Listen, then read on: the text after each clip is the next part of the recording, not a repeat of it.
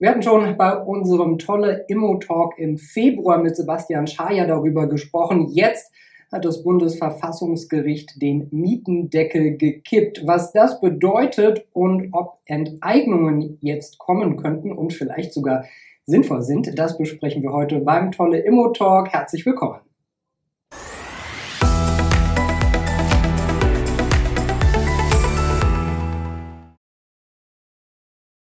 Und bei mir ist wieder Corwin Tolle, er ist der Geschäftsführer von Tolle Immobilien hier aus Berlin. Corwin, schön, dass du da bist. Ja, Manuel, herzlichen Dank für die Einladung. Ich bin gespannt, was wir heute hören werden. Mietendeckel beim vorletzten Mal unser großes Thema gewesen. Und äh, ja, der Sebastian Schaier hatte schon vermutet, dass er gekippt wird und er wurde jetzt vom Bundesverfassungsgericht gerade äh, gekippt. Wie ist deine Meinung dazu? Richtig so? Sicherlich richtig so, weil das Gesetz mit dem Bundesgesetz, mit dem BGB nicht vereinbar war. Und daher, glaube ich, war die Entscheidung des Bundesverfassungsgerichts richtig. Und auch Sebastian Schaja hat ja damals schon gesagt, bauen, bauen, bauen. Das ist die einzige Devise, die in Berlin hilft. Ich bin der Meinung, der Zuzug wird anhalten. Ja, und lass uns hören, was unser Gast heute zu sagen hat, wie er dieses Problem vielleicht bewältigen kann. Glaubst du beim Mietendeckel denn, denn das Bundesverfassungsgericht hat sich ja mehr darauf bezogen, dass äh, das gar nicht das, die Zuständigkeit des Landes Berlin ist, sondern dass das zum Bund gehört. Glaubst du denn, dass inhaltlich an dem Mietendeckel was Richtiges, was Wahres dran ist oder muss man das anders regeln? Wenn es um Mieten im Allgemeinen geht, sind die stark gestiegen in den letzten Jahren. Das ist richtig. Ja? Aber es gibt auch Gehaltssteigerungen etc. Das muss man auch mit berücksichtigen. Aber warum machen wir keine Subjektförderung? Ja, wir reden nur über Objektförderung, aber wir reden nicht über Subjektförderung. Und man könnte Bedürftigen helfen, indem man günstigen Wohnraum fördert und zur Verfügung stellt. Die Modelle gab es auch schon mal, die werden auch wieder diskutiert. Aber ich glaube nicht mal, dass man mit der Gießkanne über alles rübergehen muss und damit den ganzen Markt außer Gefecht setzt. Dann schauen wir mal, was unser heutiger Gast dazu sagt. Und auch, es geht um das Thema Enteignung, auch sehr spannend. Ähm, Thomas Doll ist jetzt unser Gast. Und bei mir ist jetzt Thomas Doll. Er ist der Geschäftsführer der Treukon Gruppe Berlin. Der gebürtige Berliner hat sein gesamtes Berufsleben in unterschiedlichen Funktionen in der Immobilienwirtschaft verbracht. 1993 gründete er mit zwei Partnern sein erstes eigenes Unternehmen, mit dem er zwischen 1993 und 98 ein Investitionsvolumen von annähernd 250 Millionen Euro realisierte unter seiner Führung hat sich die Treukon-Gruppe Berlin zu einem der wichtigsten Projektentwicklungsunternehmen in der Metropolregion Berlin-Brandenburg entwickelt. Herauszuheben ist die mehr als 25-jährige Zusammenarbeit mit nahezu allen städtischen Wohnungsbaugesellschaften im Land Berlin. Seit der Gründung im Jahr 87 hat die Treukon-Gruppe dabei über 145 Projekte mit einem Investitionsvolumen von mehr als drei Milliarden Euro abgeschlossen. Herzlich willkommen, Thomas Doll. Vielen Dank für die Einladung. Wir haben jetzt gerade, ich habe es schon in der Anmoderation mit Corwin Tolle besprochen, das Urteil oder ja die Entscheidung vom Bundesverfassungsgericht zum Mietendeckel gehört. Ja. Für Sie eine Überraschung oder war das eigentlich schon eigentlich äh, klar in der Branche, dass das kommen wird, dass es gekippt wird? Also es gab ja unterschiedliche Auffassungen in verschiedenen politischen Lagern, aber auch in der Immobilienwirtschaft an sich. Ähm, in der Klarheit konnte man es vielleicht nicht erwarten. Die ähm, Richter am Bundesverfassungsgericht haben ja nur fünf Seiten gebraucht.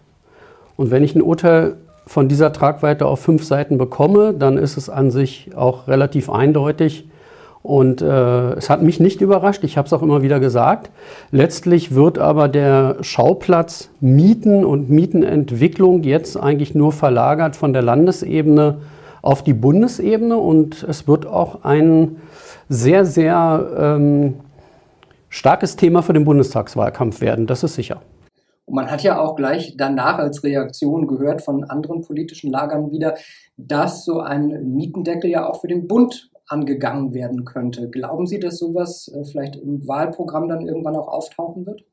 Also feststeht, dass sich äh, im Augenblick fast alle politischen Kräfte Gedanken machen, äh, wie man mit dem Thema Wohnen sicherlich auch Corona-bedingt und wie man mit dem Thema Absicherung von Mieten und versus Einkommen, da, damit beschäftigen sich viele politische Kräfte, glaube ich, relativ radikal, selbstverständlich die Linken. ähm, gemäßigter. Ähm, die CDU, CSU und die SPD, die Grünen nehmen traditionell nicht den härtesten Preiswettbewerb auf, was Wohnen angeht. Das hat auch was damit zu tun, dass die Grünen traditionell eher von Leuten gewählt werden, die sich auch eine teurere Wohnung leisten können. Aber im Fokus aller demokratischen Parteien wird dieses Thema an äh, Bedeutung gewinnen. Und ich bin mal gespannt, wie das im äh, Bundestagswahlkampf dann auch äh, aufgegriffen wird. Ich glaube, für die, die, die Immobilienwirtschaft wird die beste Position sicherlich wahrscheinlich bei der FDP sein. Jetzt gibt es auch immer wieder ein Stichwort, nämlich Enteignungen. Äh, das klingt sehr radikal. Glauben mhm. Sie, dass es irgendwie dazu kommen könnte? Also man muss äh, zum Thema Enteignungen sagen, äh, gerade zur Politik, Vorsicht. Wir haben jetzt gesehen, äh, was passiert, wenn man den Versuch startet, etwas im ersten Aufschlag populäres für viele äh, Menschen äh, zu versuchen, in den rechtlichen Rahmen zu pressen. Ich glaube, dass es äh, äh, genauso schwer wird, eine Enteignung rechtlich umzusetzen, weil es auch Verfassungsrecht betrifft und weil sich selbstverständlich die großen Wohnungskonzerne, denken Sie an Deutsche Wohnen, Vonovia oder andere, da stehen Aktionäre dahinter, aber da stehen auch äh, enorme Immobilienwerte dahinter. Äh, diese äh, äh, Konzerne werden sich ja nicht einfach ihre Wohnungen unter dem Nagel wegreißen lassen. Also das ist ein äh, Thema, von dem ich ganz, ganz stark auch überzeugt bin, dass es verfassungsrechtlich höchst bedenklich ist. Und insbesondere äh, die populistischen Gedanken, die man hegt, dass das für den Haushalt in Berlin eine billige Angelegenheit wird, also 8 oder 12 oder 15 Milliarden Euro, wenn Sie sich die Werte dahinter mal anschauen, dann ist das natürlich absolut neben der Kappe. Äh, man wird wahrscheinlich eher 100 Milliarden oder 150 Milliarden aufwenden müssen, wenn man diesen Schritt gehen würde und wenn auch ein Gericht dazu käme, dass das auch noch äh, verfassungsrechtlich durchgeht. Ich kann mir nicht vorstellen, dass das äh, ähm, demokratische politische Kräfte da noch umsetzen werden. Ja, Enteignung, das ist auch im Grundgesetz äh, mit aufgeführt. Das mhm. heißt, es ist ja eine enorme politische Hürde, bis man äh, das dann überhaupt durchführen könnte. Ja. Wer sollte das denn managen? Wer sollte denn wen genau enteignen? Ja, ich glaube, der Ansatz, äh, den wir immer wieder sehen, ist ja, dass letzten Endes diese Wohnungen von den privatwirtschaftlich orientierten Unternehmen in, in, Gemeinwohl überführt wird, was auch immer Gemeinwohl ist. Das hat noch niemand so richtig gesagt bei der Initiative. Ich kann mir nur vorstellen, dass man letztlich sehr, sehr viele dieser Wohnungen dann an kommunale Wohnungsunternehmen andocken will. Äh, insbesondere in Berlin kann man sagen, dass die kommunalen Wohnungsunternehmen mittlerweile sehr professionell aufgestellt sind.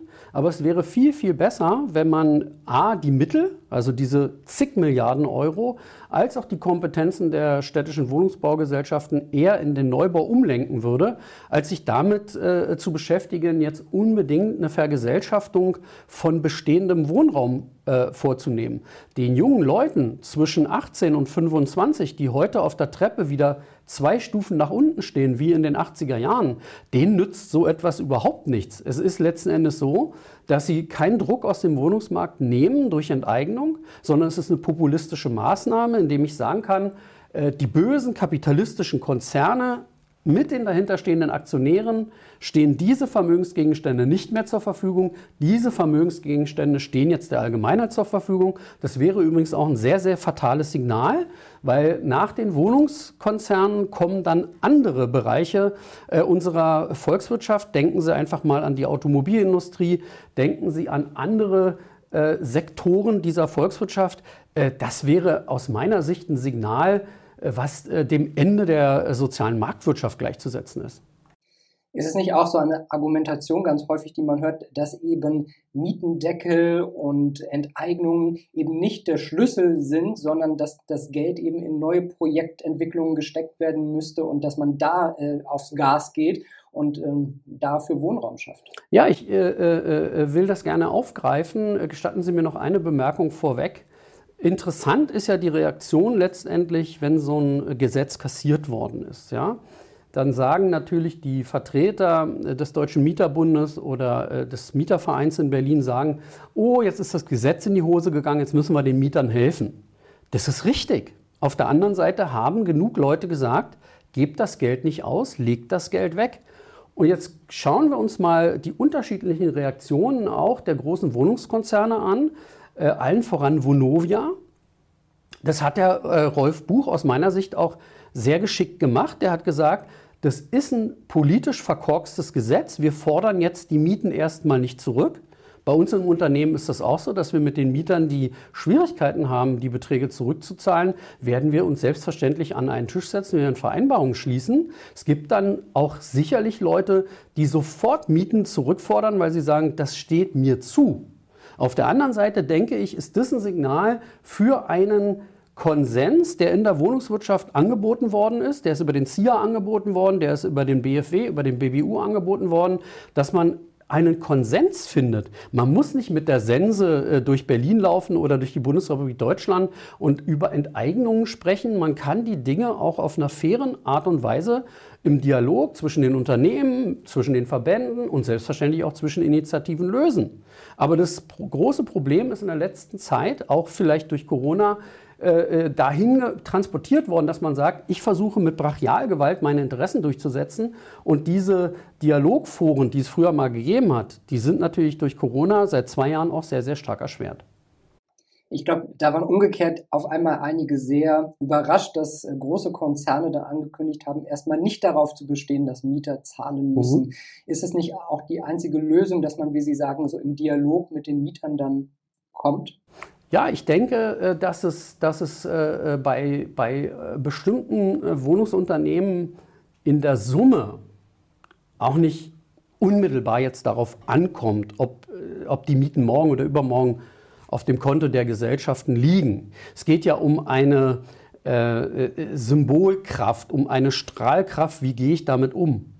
Die Komplexität eines äh, Mietendeckels haben ja die meisten Mieterinnen und Mieter, die haben das ja gar nicht begriffen, worum es da eigentlich rechtlich wirklich geht. Corvin Tolle hat es vorhin angesprochen, ob jetzt Landesrecht mit Bundesrecht kollidiert etc. etc. Ich glaube, dass es nicht so wirklich viele Mieter gibt, die das am Ende verstehen, warum da der, das Land Berlin die Gesetzgebungskompetenz nicht hat. Das interessiert die Leute ja auch nicht. Am Ende geht es darum, dass das Gut Wohnung und eine bezahlbare Wohnung spielen in den meisten Familien äh, eine, spielt eine elementare Rolle. Ja? Das ist vielleicht tatsächlich so gewesen wie in der Diskussion früher, wenn man gesagt hat, äh, gibt es einen Krieg oder gibt es keinen? Haben wir, haben wir äh, noch Atomkraftwerke oder haben wir die nicht mehr? Also Sie sehen die Dimension, die so eine äh, äh starke äh, Entwicklung über, über einen Mietendeckel zu reden oder über eine Enteignung zu sprechen, feuert natürlich die Gesellschaft äh, außerordentlich an. Und ich bin der Meinung, äh, man sollte den Druck rausnehmen, man sollte einfach sich jetzt an einen Tisch setzen und sich weiter unterhalten. Nochmal die Frage zu neuen Projekten. Mhm. Was müsste denn da geschaffen werden? Müsste da einfach mehr Geld, mehr Know-how reinfließen, dass da mehr passiert? Ähm, wir haben natürlich letztlich äh, die Werkzeuge äh, in der Schublade. Das Problem ist natürlich äh, in den Großstädten, dass sie in die Ränder gehen müssen mit Großprojekten. Ja, man sieht es in Berlin. Wir haben mit Lichterfelde ein sehr, sehr großes B-Plan-Gebiet, was die Groth-Gruppe entwickelt hat. Das hat, glaube ich, jetzt mittlerweile über zehn Jahre gedauert. Es ist immer noch kein Baubeginn in Sicht. Ich könnte Ihnen eine ganze Reihe von anderen Standorten nennen, auch im Norden. Sie sehen die Schwierigkeiten, die im Stadtbezirk Pankow vorliegen. An der einen Stelle, wenn man dort bauen will, gibt es Initiativen. Wir haben die Verkehrsschwierigkeiten. Also ich glaube, es liegt nicht daran, dass es nicht geht. Aber der politische Wille muss da sein, auch B-Plan-Verfahren umzusetzen in einer Zeit von 36 Monaten. So sieht ja eigentlich der, das B-Plan-Verfahren in der Regel sieht 36, maximal 48 Monate vor. Ich glaube, es gibt keine großen Baufelder in Berlin, die in dieser Zeit realisiert worden sind. Jedenfalls sind mir keine bekannt. Wir müssten entbürokratisieren und wir müssten am Ende auch mal eine politische Kultur schaffen, in denen die politisch Beteiligten in den Bezirken und auch im Land Berlin sagen, ja, wir brauchen diese Wohnungen, wir wollen diese Wohnungen und jetzt werden sie auch gebaut. Wenn Sie sagen, nach zehn Jahren gab es oder gibt es da immer noch keinen äh, Baubeginn, das klingt ja eigentlich verheerend. Das müsste doch eigentlich alles viel schneller gehen. Und dann hat man einen rot-roten Senat, der Wohnraum schaffen will. Warum drückt man da nicht aufs Gas und sagt, wir wollen Projekte, wir wollen das schnell durchziehen? Ja, nun bin ich äh, äh ja nicht politisch äh, äh, Mandatsträger. Ich bin auch, auch niemand, der jetzt in, sich in, in die Rolle der Bezirksämter so richtig begeben kann. Aber auf jeden Fall haben wir ja eine äh, Bauleitplanung, die erstmal auf der Bezug, bezüglichen Ebene beginnt. Und dann kann der Senat, wenn bestimmte Dinge gewollt sind, könnte der Senat auch B-Plan-Verfahren an sich ziehen. Das macht er in einigen Fällen auch, aber das kann er nicht in allen Fällen machen. Ich glaube, äh, und das ist auch mein Rat an die äh, zukünftige Landesregierung nach der nächsten Abgeordnetenhauswahl im September, das Thema Bauen und Wohnen, und damit meine ich mehr Bauen, muss stärker in den Fokus derer, die diese Regierung stellen werden. Frau Giffey hat das gesagt, Reit Sali hat das gesagt, Kai Wegner hat das gesagt. Mal gucken, wie die politischen Konstellationen aussehen. Ich denke, äh, dass die ähm, Fragen um Wohnen oder auch um Mieten ja sich volkswirtschaftlich nur beheben lassen durch mehr Angebot. Und das ist auch die Kritik der Wohnungswirtschaft an sich oder auch meine Kritik, dass wir durch Enteignung und dass wir auch durch den Mietendeckel keine neue Wohnung geschaffen haben. Beim Mietendeckel war es sogar krasserweise so, dass man äh, Berufsgruppen und Einkommensgruppen entlastet hat, die diese Entlastung überhaupt nicht nötig hatten. Stichwort Kudammwohnung etc. etc. Ich will die Beispiele nicht wiederholen. Die Leute, die am Ende von einer Neubauentwicklung profitieren, die brauchen drei Segmente. Die brauchen den sozialen Wohnungsbau mit 6,50 Euro, 7,50 Euro netto kalt. Dann gibt es die mittlere Einkommensgruppe, die verträgt eine Netto-Kaltmiete von 9 Euro im Neubau, 9 bis 10 Euro. Das sind im, im Schnitt auch, auch die Mieten, die äh, die Wohnungsbaugesellschaften frei finanziert aufrufen. Ja? Und dann gibt es noch eine Gruppe von Leuten, die vertragen vielleicht auch 12 bis 15 Euro. Wenn die das haben möchten, dann kann man dafür auch ein Angebot schaffen.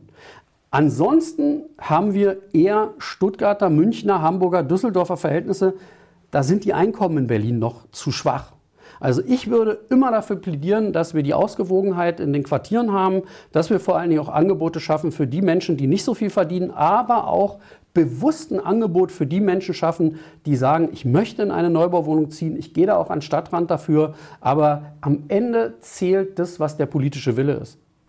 Jetzt gibt es ein paar Großprojekte in Berlin und dann guckt man sich das genauer an und muss irgendwie auch mit dem Kopf schütteln, weil dann wohnen da oder können da ein paar tausend Leute wohnen, aber es gibt eigentlich nur einen Bus, der dahin fährt. Ja. Also auch solche Sachen wird es nicht mitgeplant? Ja und nein. Ähm, auch da muss man sehen, äh, dass äh, Berlin hat ja eine revolutionäre Entwicklung von bestimmten Verkehrsbereichen gehabt um die Jahrhundertwende. Wenn man heute sieht, dass der Verflechtungsraum rund um Berlin S-Bahn technisch schon 1912, 1915 und 1920 angegangen worden ist. Da sind schon S-Bahn-Züge ins Umland gefahren. Das heißt, diese Netzverdichtung, auch der Ring, das sind ja alles Dinge, die kommen eigentlich aus einer Zeit von vor ungefähr 100 Jahren.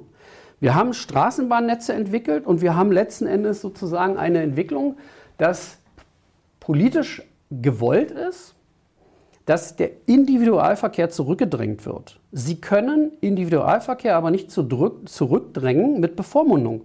Politiker, auch wenn sie ein grünes Parteibuch haben, müssen verstehen, dass die Menschen selbst entscheiden, welches Verkehrsmittel sie benutzen. Und sie werden die S-Bahn oder auch den Bus und die Straßenbahn nur benutzen, wenn diese Verkehrsmittel zur Verfügung stehen. Und wenn sie nicht da sind, dann werden die Leute weiterhin Auto fahren. Dann haben sie noch das Recht zu überlegen, fahre ich mit einem Elektroauto, fahre ich einen Diesel, der vielleicht ein bisschen ins Abseits geraten ist, oder fahre ich einfach mit einem Benziner.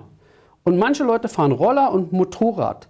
Und diese Freiheit, diese individuelle Freiheit, die auch Sebastian Schayer immer wieder angesprochen hat, die kann ich nur aufbrechen, indem ich erst das Angebot schaffe, aber nicht gleich von vornherein sage, was sie den Bürgern alles verbieten möchten. Das lassen sich die Leute nicht gefallen. Schauen Sie, ich fahre jeden Tag über die AWUS nach Berlin. Der allergrößte Teil der Kennzeichen auf der AWUS sind doch gar keine Berliner mehr. Das sind Potsdamer Kennzeichen und Potsdam Mittelmark. Und warum fahren die da lang?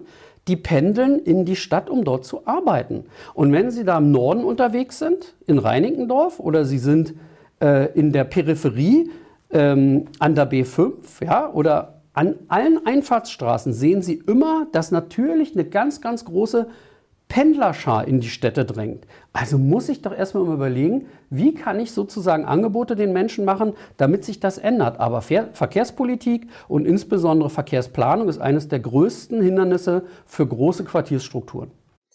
Angebote äh, will die Politik auch schaffen. Jetzt haben wir im September wieder einmal Bundestagswahl und in Berlin ja auch Abgeordnetenhauswahl. Ja. Glauben Sie, dass sich was ändern wird? Äh, es kommt darauf an. Das ist äh, zwar keine gute Antwort, aber äh, es ist eine relativ spannende Konstellation gerade, wenn sich wiederum Rot-Rot-Grün durchsetzt, glaube ich, dass man zumindest an bestimmten Stellen versuchen wird, in bestimmten Mustern weiterzudenken. Ich kann aber und will ähm, Franziska Giffey nicht gleichsetzen mit der äh, aktuellen äh, Führungsspitze in der äh, bestehenden Landesregierung. Sie hat eine Chance verdient. Das, was ich höre und das, was sie sagt, ist jedenfalls nicht ein weiter so im Hinblick auf bestimmte Akzente in der Berliner Politik. Sie will etwas anders machen. Man muss mal sehen, in welchen Mehrheitsstrukturen sie das tun kann und, und tun wird. Ob äh, es auch für Schwarz-Grün und eventuell Schwarz-Grün äh, mit der FDP zusammenreicht, ob es reicht für andere Mehrheiten, das ist eine spannende Frage in Berlin. Wir stehen auf alle Fälle vor einer interessanten Wahl, genauso wie wir das bei der Bundestagswahl gerade sehen werden. So abschließend nochmal so, was ist für Sie wichtig für die Zukunft der Immobilienbranche, damit es einfach positiv aufwärts geht, schneller geht? Ich glaube, dass äh, wir in Berlin äh, den, den Dreiklang brauchen zwischen äh, Pflege von Beständen, eine moderate Mietentwicklung, auch im Bestand. Wir brauchen vor allen Dingen mehr und bessere, besseren Neubau. Wir brauchen nachhaltige Quartiere. Äh, wir müssen schauen, dass die Verkehrspolitik mitzieht im Hinblick auf diese Entwicklung. Wir haben ja sehr viel Potenzial und am Ende muss sich in Berlin die Kommunikation von Großbauvorhaben verbessern. Wenn man den Bürgern genau und vernünftig sagt, was geplant ist, dann werden sie zumindest in bestimmten Teilen auch eine starke Blockadehaltung eher aufgeben und werden sich diesen Projekten auch widmen sagt Thomas Doll, der Geschäftsführer der Treukon-Gruppe Berlin. Vielen Dank, dass Sie zu Gast waren. Danke auch. Und fliegender Wechsel hier wieder im Studio. Corwin Tolle ist wieder bei mir. Corwin, was nimmst du denn mit von Thomas Doll, was er gesagt hat? Einige Dinge für dich, die du hervorheben würdest? Ja, klare Position, sehr klar gesprochen, gut Dinge ähm, zum Ausdruck gebracht, aber auch eine klare Position zum Thema Bauen. Und das zieht sich ja wie ein roter Faden durch unsere Gespräche dass ähm, die Wirtschaft schon bereit ist, viel zu leisten für die Stadt. Nur die Politik muss es auch abfordern. Und ja, ich hoffe, dass viele Wähler uns hören und vielleicht auch da eine Entscheidung treffen können und wir auch Leute in der Immobilienwirtschaft erreichen, die uns anschließen und auch der Meinung sind, wir müssen mit der Stadt zusammen bauen. Und Stichwort Enteignung, nimmst du da auch was mit? Da muss ich ganz tief Luft holen. Ich glaube manchmal, dass äh, die Enteignung gesteuert wird vom russischen Geheimdienst aus Moskau. Und ähm, ich möchte das Wort eigentlich gar nicht in den Mund nehmen, weil ich glaube, das würde unsere Volkswirtschaft zerstören. Also kann man unterm Strich sagen, es ist einfach wichtig, dass der Fokus auf, den, auf dem Bauen liegt, auf neuen Projekten und dass man sich mit anderen Dingen vielleicht dann gar nicht so sehr befassen sollte. Ja, da sollte man sich wirklich konzentrieren aufs Bauen. Randbebauung Tempelhofer Feld kommt ja jetzt wieder auf die Agenda aber auch andere, wir haben es gehört, dass es zehn Jahre dauert, Bebauungspläne aufzustellen und immer noch nicht gebaut wird. Ja? Also es muss Baubeschleunigung geben. Ähm, die Stadt wird weiter wachsen, Leute kommen in die Stadt und es ist, nix, es ist niemandem geholfen, wenn alle Wohnungen gleich bleiben. Und auch das ganze Thema, wer soll es wirtschaftlich alles mal bewirtschaften, das ist auch alles nicht gelöst und das ist sehr populistisch. Und ich glaube, der Dialog mit der Wirtschaft, die bereit ist, die Stadt weiter aufzubauen, ähm, muss geführt werden. Glaubst du denn, dass die Diskussion über Mietendeckel jetzt auch nochmal uns im, bundesweit erfassen wird? Ich glaube, die Diskussion wird kommen. Ich weiß nicht, ob es bundesweit kommt, weil ja doch 42 Prozent in Deutschland in Eigentum wohnen und auch das Thema Eigentum sicherlich immer mehr wieder im Kommen ist als Absicherung, Altersvorsorge etc. Und man kann eigentlich auch nur jedem raten, ähm, sich vielleicht für die eigenen vier Wände stark zu machen. Aber ich denke, wir werden differenziert Themen auch zum Wohnen wiedersehen im Wahlkampf. Das heißt für uns genug Themen hier beim tolle Immo-Talk, über die wir auch beim nächsten Mal wieder sprechen. Wir machen können. weiter und klären auf und ähm, ja, beziehen auch ein bisschen politisch Position, aber wir wollen ja für alle was Gutes tun. Absolut. Dankeschön, Corwin, dass du auch wieder da warst. Corwin Tolle, der Geschäftsführer von Tolle Immobilien hier aus Berlin. Liebe Zuschauer, danke für Ihr Interesse. Das war der tolle Immo-Talk für diesen Monat. Bleiben Sie gesund und munter. Alles Gute und bis zum nächsten Mal.